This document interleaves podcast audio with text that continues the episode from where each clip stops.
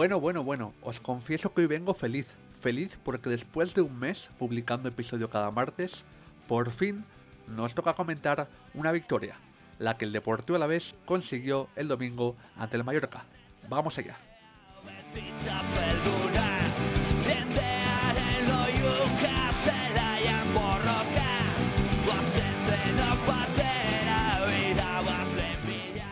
Hola, ¿qué tal? Bienvenidos al quinto episodio de Glorioso Play, un podcast semanal en el que comentamos toda la actualidad del Deportivo Alavés.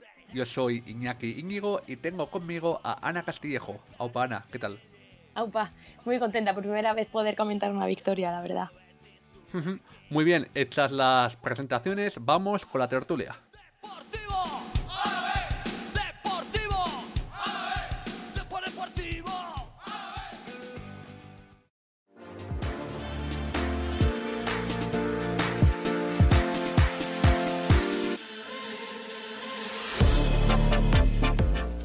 El Deportivo Alavés consiguió el domingo una victoria balsámica después de las tres derrotas consecutivas ante Sevilla, Athletic y Real Sociedad.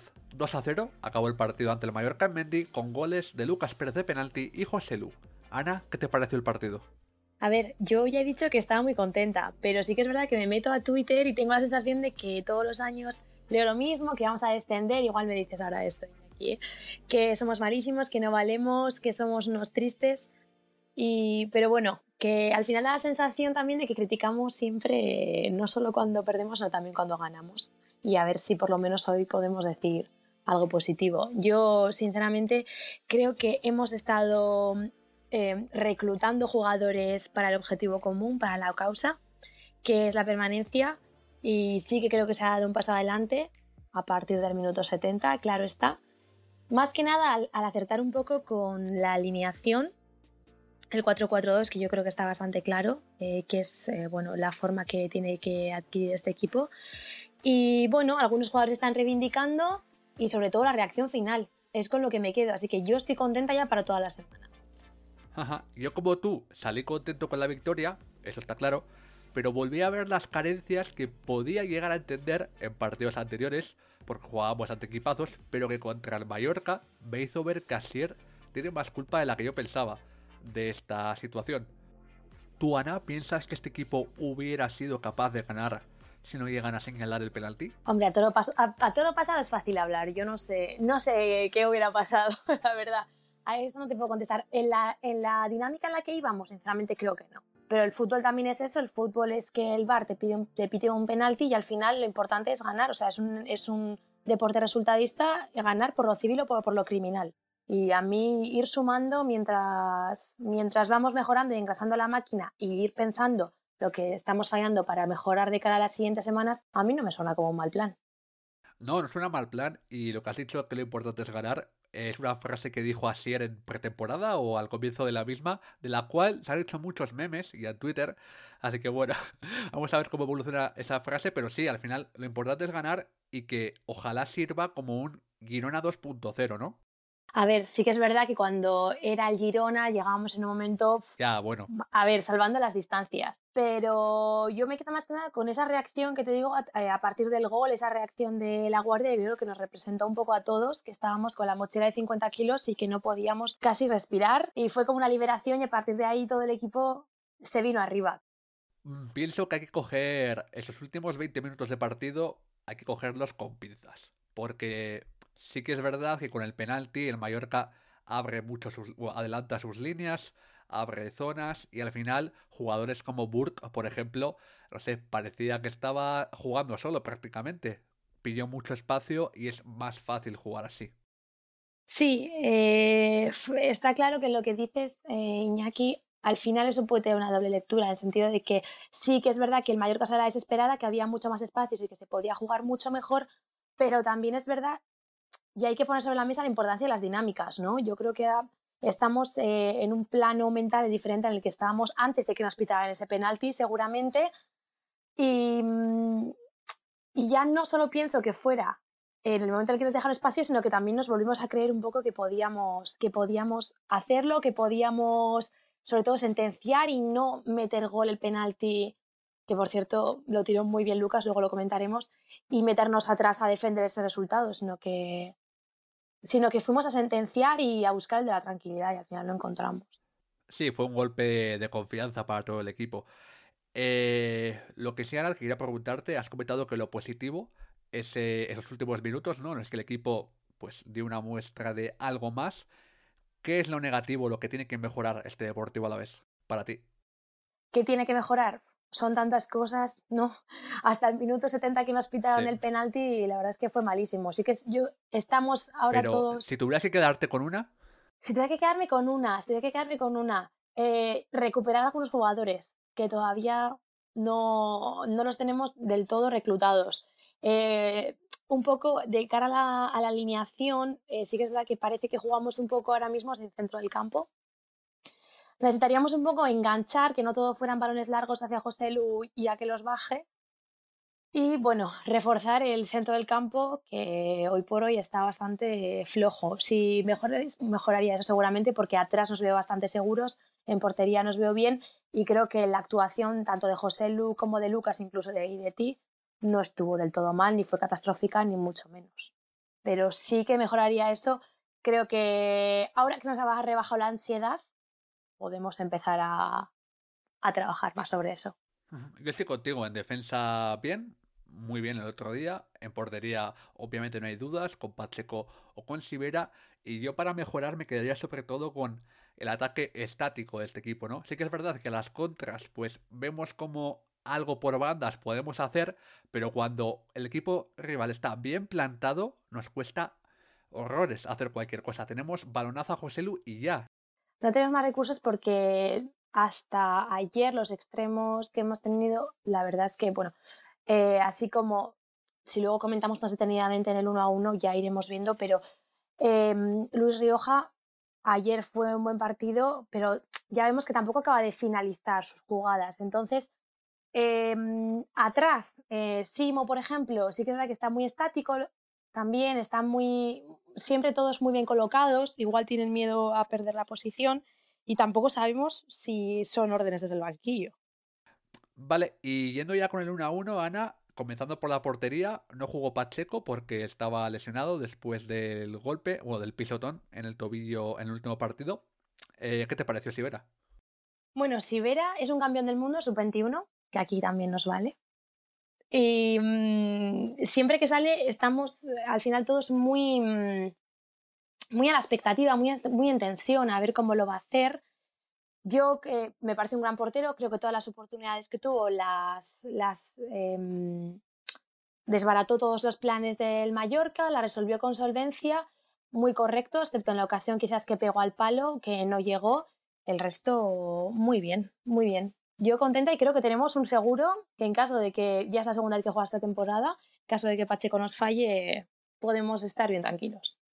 Esa situación que comentas de tensión, yo con Sibera ya no la siento. Después de verle campeonar eh, con la selección sub-21, ya no tengo ese miedo que tenía con él hace dos temporadas, por ejemplo, que jugaba y era, uy, que la va a liar, como contra el Valencia en aquella Copa del Rey, por ejemplo. Sí, ya me acuerdo, pero por eso tampoco hace falta irse tan lejos. ¿eh? Al final es un jugador que los jugadores se construyen en base a la confianza y el año, la misma temporada pasada estábamos, cuando, cada vez que faltaba Pacheco o que había estos rumores de mercado invierno o de mercado de verano, todos decíamos, vale, o sea, si verás bueno, pero nos gusta Pache. Entonces... está claro que aquí con Pacheco a tope, ¿no? Y, eso. Vale, en el lateral derecho salió Chimo, se quedó Martín fuera del 11. Y bueno, para mí fue el peor de la, de la defensa. Le vi algo inseguro. Además, en momentos del partido se fue de él con mucha, con mucha queja en el caso de faltas, que sí, le pegaron, pero no es necesario todo ese, ese show, ¿no? Como tal, y ofensivamente para mí no aportó nada. No aportó porque tan, yo creo, sinceramente, una vez visto el partido, que, que sí que reciben órdenes de estar muy centrados en su sitio. Entonces creo que fue, sí que es verdad que a, partir del 1-0 se vino un poco más arriba, pero sí, sí, sí, la verdad es que no aporta mucho ofensivamente. Defensivamente también igual le falta coger un poco de rodaje porque ha estado lesionado. Y en cuanto a lo que dices, sí que es verdad que tuvo mm, falta. Luego tenía la barbillita eh, con el este, porque le, algo le hicieron, algo le hicieron, también vamos a defender a nuestros jugadores. No, no, algo le hicieron, seguro, pero estuvo cinco minutos mosqueado con todo el mundo. Y eso tampoco es. Que siempre. Que te hagan. No, desde luego. Que siempre nos metemos con Alex también por exagerar este tipo de cosas, ¿verdad? Vale, y en el lado contrario, Duarte, Ana. Duarte, como siempre, cumplidor. Lo que está claro es que mm, la disputa entre Adrián Marín y Duarte, si alguna vez la hubo, está más que solventada. Se ha ganado la titularidad y, cumplidor, discreto. A mí es un jugador que me gusta mucho y cada vez me gusta más, de hecho. Yo contento con su actuación. Al final, su labor era cubrir y a Cubo, que es uno de los jugadores con más calidad de este Mallorca, y no le vi al, al japonés. Así que eso siempre significa, al igual que contra Muniain en Samamés, que Duarte hace buena labor. Si el extremo o el interior no funciona, es que nuestro lateral izquierdo lo está haciendo bien. De hecho, igual no le he visto a Cubo porque Guacaso le hizo alguna que otra entradita ya, que le dejó las cosas muy claras desde el minuto 5 aproximadamente. Le dejó claro quién mandaba y lo que había. También puede ser. Cubo dijo, bueno, bueno, a ver, a ver qué hago ahí, porque me van a dar por todos lados. Pero bueno, en el centro de la zaga salieron Eli y la Guardia. En el caso de Eli, yo lo vi muy bien, mejor que en el último partido sin duda. Y es que junto a la Guardia hace una, hace una pareja de centrales que muchos equipos de primera quisieran tener, ¿no? La verdad es que sí, está, está mejorando cada vez más y que estos, estos últimos partidos ha ido un poco la línea del equipo, se viene un poco abajo, cosa que no era habitual en él y bueno, junto a la guardia, siempre comandando la defensa, nuestro Kaiser siempre es el líder y, mm, ya lo he dicho antes, pero me sentí tan representada con él cuando celebró el gol. Fue como mm, tan intenso y, cada vez me gusta más incluso verle dando órdenes porque es que lo eso lo hace bien, ¿no? Siempre lo hace bien, eso seguro. ¿Qué vamos a decir ya que no hayamos dicho?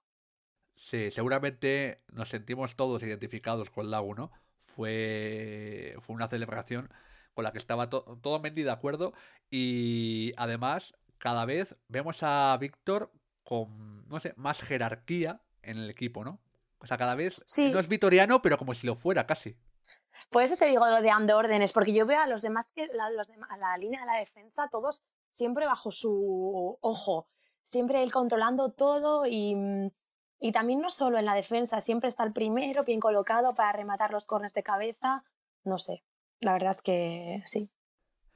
Y yo como anécdota, ya que estamos, eh, que me siento en preferente, en una jugada en la que atacaba Cubo encima, vi, vi, a la guardia ir a por él y es que si se hubiera dado Cubo la vuelta y le hubiera mirado a la cara, hubiera salido corriendo.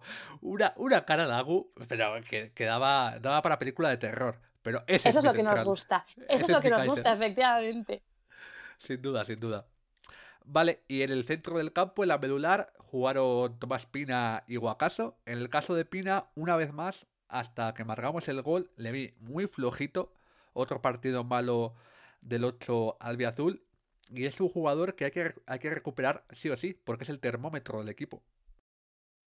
También recordamos que en anteriores temporadas también le ha costado un poco coger el ritmo y esta no iba a ser una excepción, pero ahora se nota más, se nota más y, corre prisa a recuperarle, porque cuando está a su mejor nivel es un buen distribuidor de juego y no puede, no puede faltarnos tanto como nos está faltando. Sí, y más jugando con Guacaso al lado, que es donde falla, ¿no? Se comentaba, bueno, ya lo vamos a comentar luego con, con Guacaso, pero que cuando Guacaso aparece tanto, ¿no?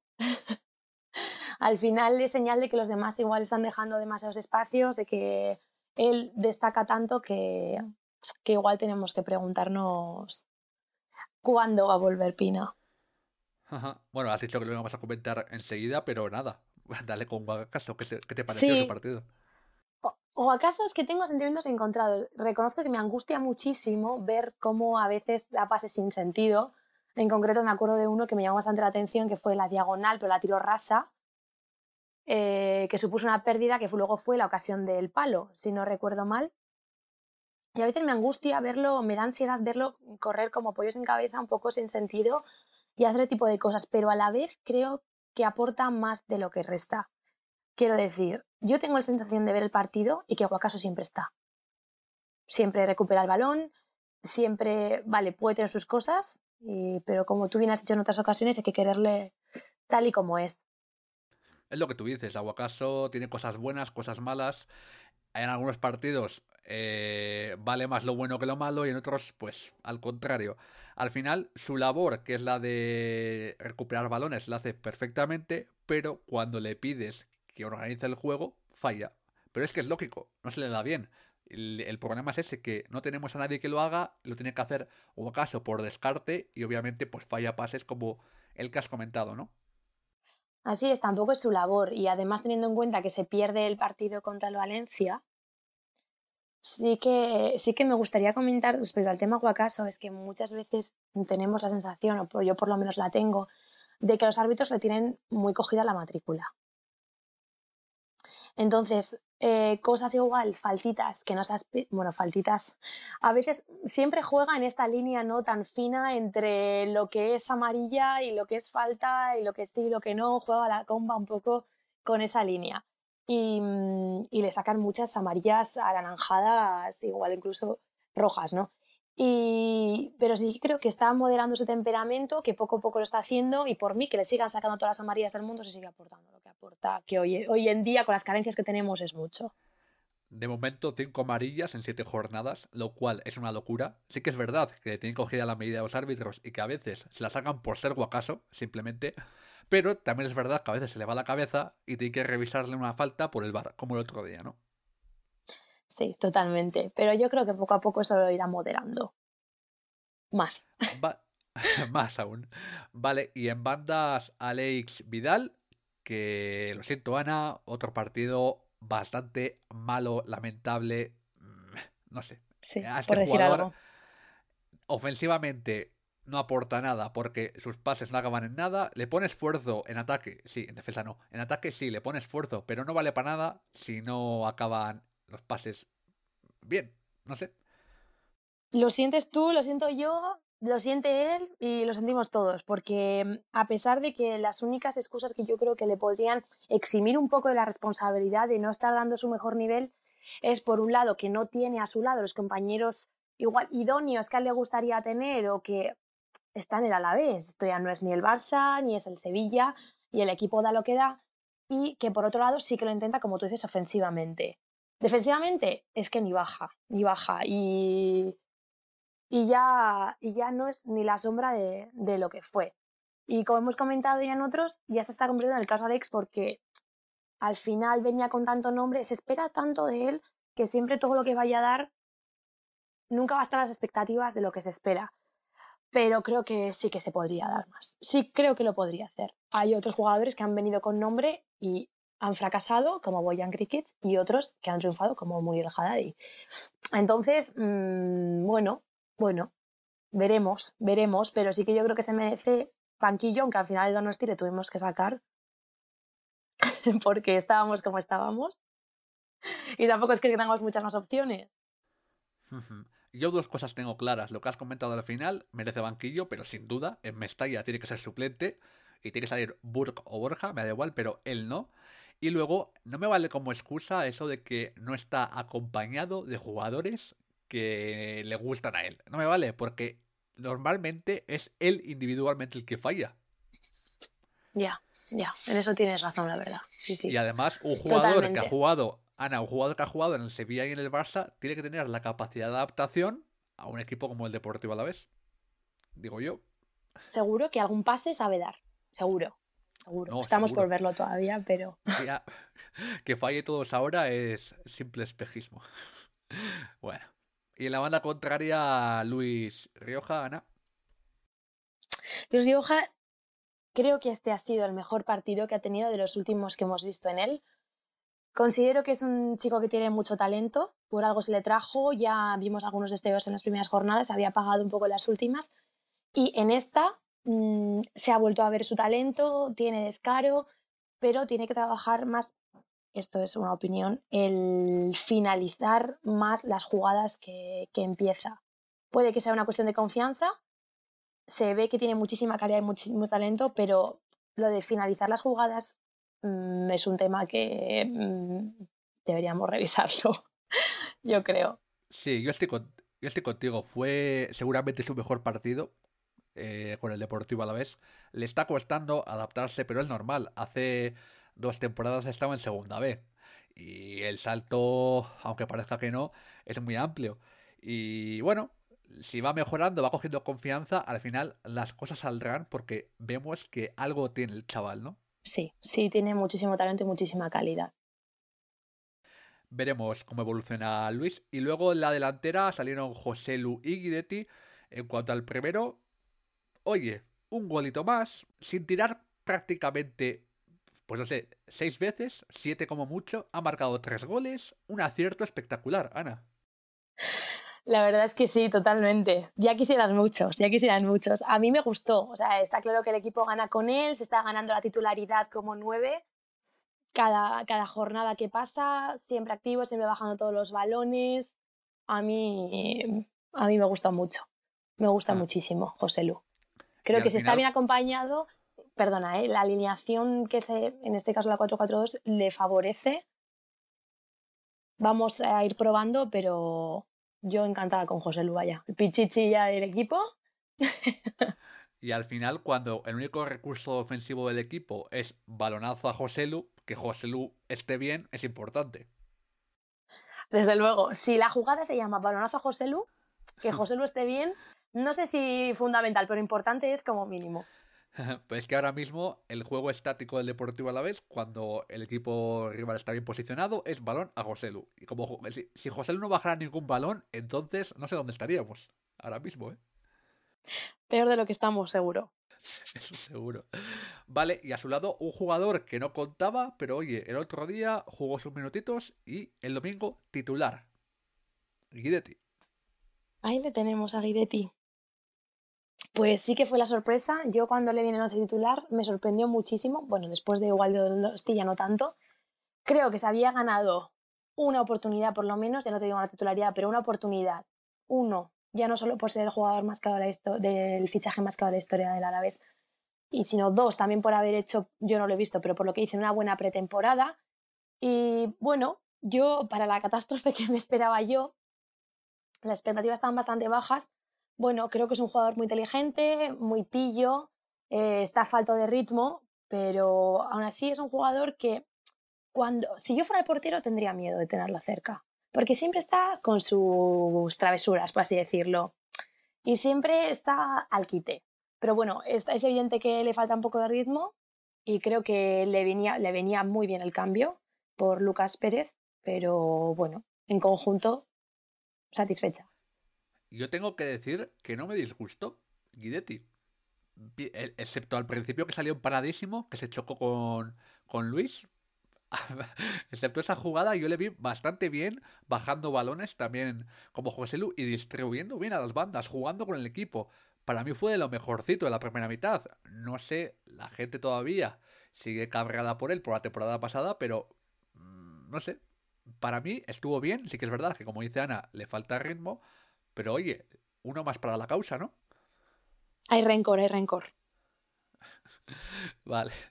Y luego desde el banquillo salieron Lucas Burg y Pere Pons. Y en el caso de Lucas salió y aportó una vez más algo diferente. Marcó el penalti con mucha frialdad, que no era un penalti fácil porque con toda la presión que tenía el equipo detrás eh, hay que atreverse a tirarlo, lo tiró muy bien. Y luego además hizo la semi-asistencia, asistió a Burke para que Burke se la diera a José Lu y marcara así el 2 a 0. Para mí, muy buen partido de Lucas, Ana. Para mí también. O sea, si ya en San Mamés, ya con su salida vimos cierta creatividad, al menos ofensiva, esta vez se ha vuelto a repetir. El sacarlo ha sido un revulsivo. La verdad es que eh, yo creo que era todo lo que esperábamos un poco de él. Tiró, como tú dices, un penalti muy bien tirado, con una sangre fría envidiable, porque en mi grada por lo menos no queríamos mirar, estábamos todos cardíacos, que no sabíamos ni qué iba a pasar, encima tanto tiempo esperando a que, a que se pudiese tirar, o sea, eso al final solo hace que se acrecienten los nervios. Lo tiró muy bien. Y pues sí, luego eh, se subió un poco la ala del equipo después del, del 1-0 y se contagió de ese, de ese ánimo que al final hizo que participara en prácticamente todas las jugadas ofensivas que tuvimos a partir de ahí en las que él participó en prácticamente todas, que yo recuerde. Al final Lucas es un jugador que obviamente no está en su nivel óptimo, pero sin ninguna duda, pero que aporta algo diferente en ataque y solo por eso tiene que jugar y yo pienso que en Mestalla saldrán tanto José Lu como él en la delantera. Y luego también salió el escocés Oliver Burke, que oye, asistió. Sí, eh, su entrada, el cambio con Alex, a veces, muchas veces decíamos el otro día con Martín y con Simo que es inevitable compararle con el mismo jugador que está en su posición. Y no sé si fue porque ya, como tú dices, las tragas ya estaban abiertas, ya se podía, se podía mover con mucha más soltura. La verdad es que marcó, marcó totalmente la diferencia. Para siete minutos que jugó, vamos, todos, todos encantados. Sí que me dolió un poco personalmente que en el pase, que yo creo que fue Lucas Pérez, el que tuvo la ocasión, bueno, eh, Lucas Pérez le dio la... Mm, se la pasó a, a Bur, que tuvo una ocasión prácticamente solo ante el portero. Y yo creo que hubiera dispuesto de más tiempo para ganar ángulos de cara a tirar a portería y rematar. Y ahí pecó un poco, pero bueno, por sacarle un pero, vaya, en siete minutos, ¿qué vamos a pedir? O sea, como... Sí, como... Jugó, algo, jugó, algo, más de siete y sí, el, el pero está claro que es esa jugada y que también hay que comentar que, como has dicho, el partido estaba muy a favor para él, el Mallorca muy adelantado, muchos espacios y claro, echó de su velocidad y oye, hizo lo que quiso, ¿no? Con la defensa bermellona. Pero le vi bien y al final tiene que ir acostumbrándose a la Liga Santander, ¿no?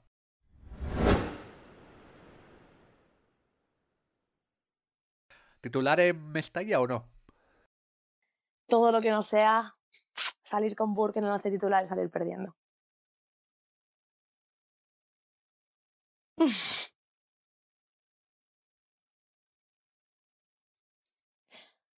No puedo comentar nada. Yo no, no, le, no he visto ni en este ni en ningún otro partido mm, jugar lo suficiente como para poder opinar sobre su labor.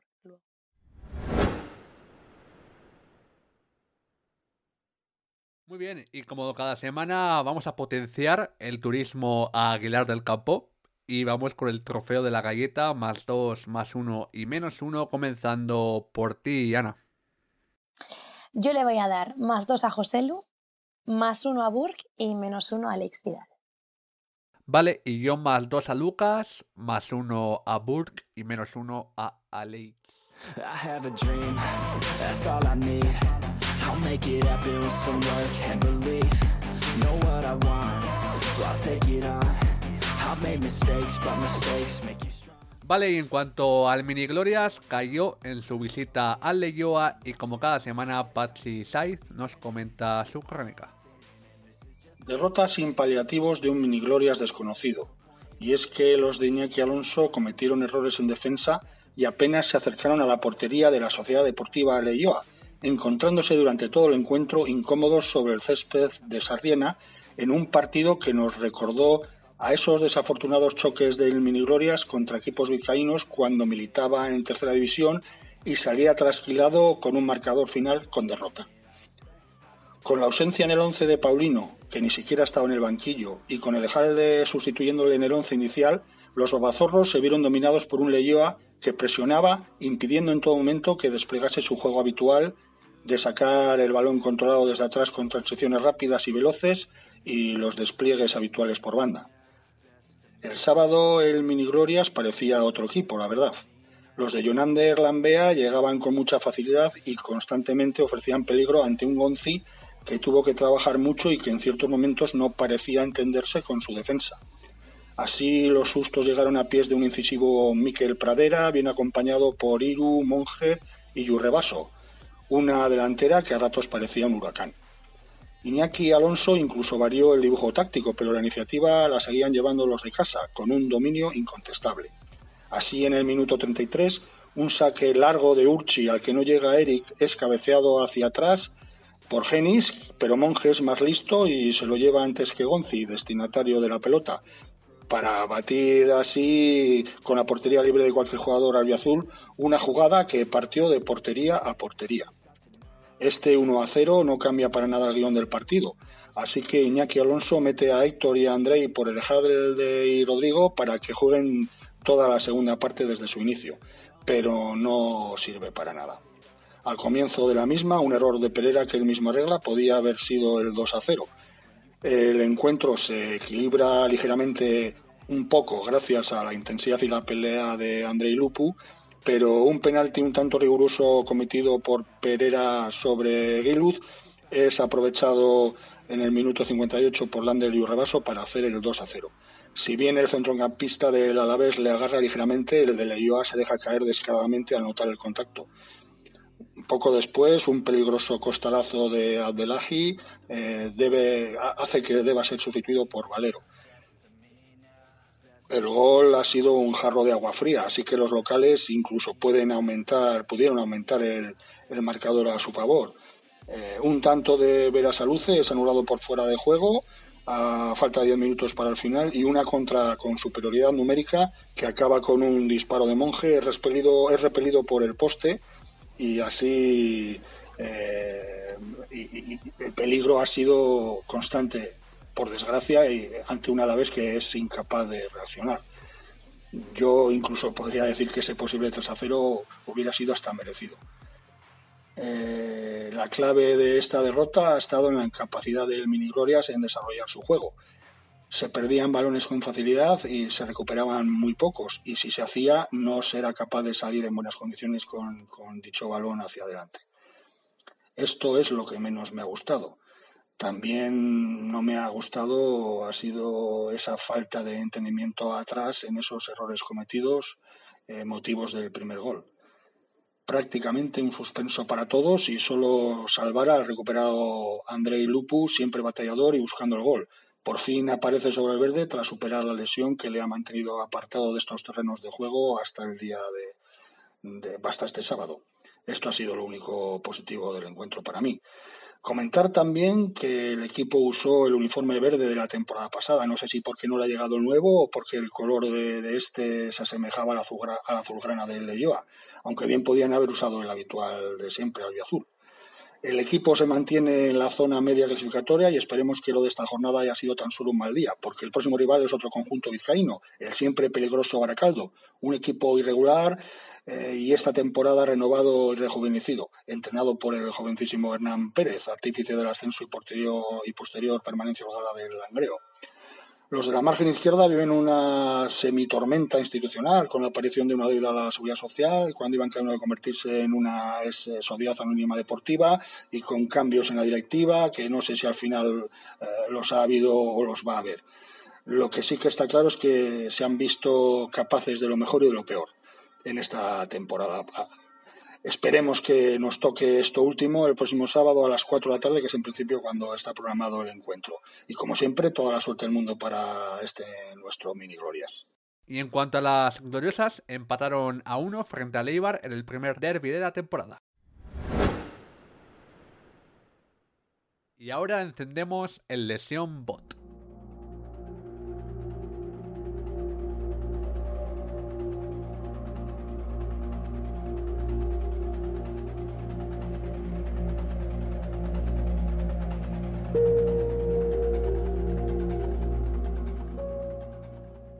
La semana pasada José Lu lesionó a Carmona, una de las leyendas de nuestra lista, y esta semana vamos ya por la quinta lesión. Ana, de momento, ¿qué te está pareciendo? ¿Alguna sorpresa? Me gusta que José Lu, que es nuestro goleador, se esté haciendo fuerte en lesión bot. También está Lucas, ¿eh? Hay fuerte, dirá ahí un puntito como José Lu. Pero bueno, no es pichichi momento. bueno, pues vamos allá. Esta semana va a lesionar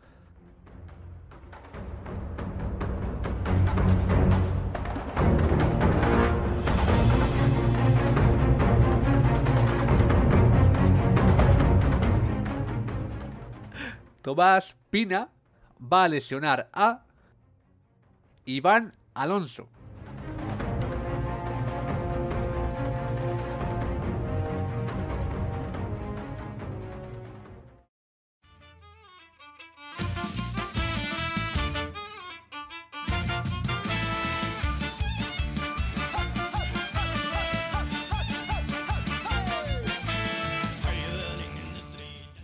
Y luego este sábado a las seis y media el Deportivo Alavés visita Mestalla para enfrentarse al Valencia. Y nada, eh, Ana, ¿cómo ves el partido y cómo va a acabar? Yo pienso que va a acabar 0-1, ya que estamos subidos a la ola de la victoria, pero tampoco me quiero ir muy arriba, entonces voy a decir 0-1 y sí que creo que esta vez va a marcar Lucas Pérez. Em, creo que así como igual fue fundamental en, en este último partido y creo que lo importante al final es ir restando puntos para la permanencia. Hemos ido acertando de cara al final del partido con la alineación que encaja en este equipo, que son 4-4-2. Y en conclusión, bueno, yo creo que poco a poco vamos reclutando jugadores que parecían un poco perdidos para el objetivo común. algunos todavía les queda mucho por mejorar. Y ya tenemos toda la semana para pensar en lo que hemos hecho mal y lo que vamos a cambiar de cara a ese partido y que nos permitamos disfrutar más que nada de estos tres puntos que hemos conseguido ante el Mallorca y a ver qué pasa contra el Valencia. Vale, pues yo voy a decir 0-2 con goles de La Guardia en un corner o algo así para darnos en la boquita y que tengamos que venir aquí a hablar de cabello. Y luego eh, de Burke, como el otro día, vaya, minuto 85 o así, un pase largo y Burke pues haciendo magia con su velocidad. Y en cuanto al partido, no va, a ser, no va a ser fácil. Sí que es verdad que podemos pescar en aguas revueltas. Y ojalá, ojalá pesquemos porque le vendría muy bien a este Deportivo a la vez esos tres puntos fuera de casa, sobre todo para la moral. Pues esto ha sido todo. Nos podéis seguir como, como siempre digo en Evox, Spotify o Apple Podcast, también en Twitter y nos vemos el próximo martes. Agur y opa la vez. Κρέσινα φλούς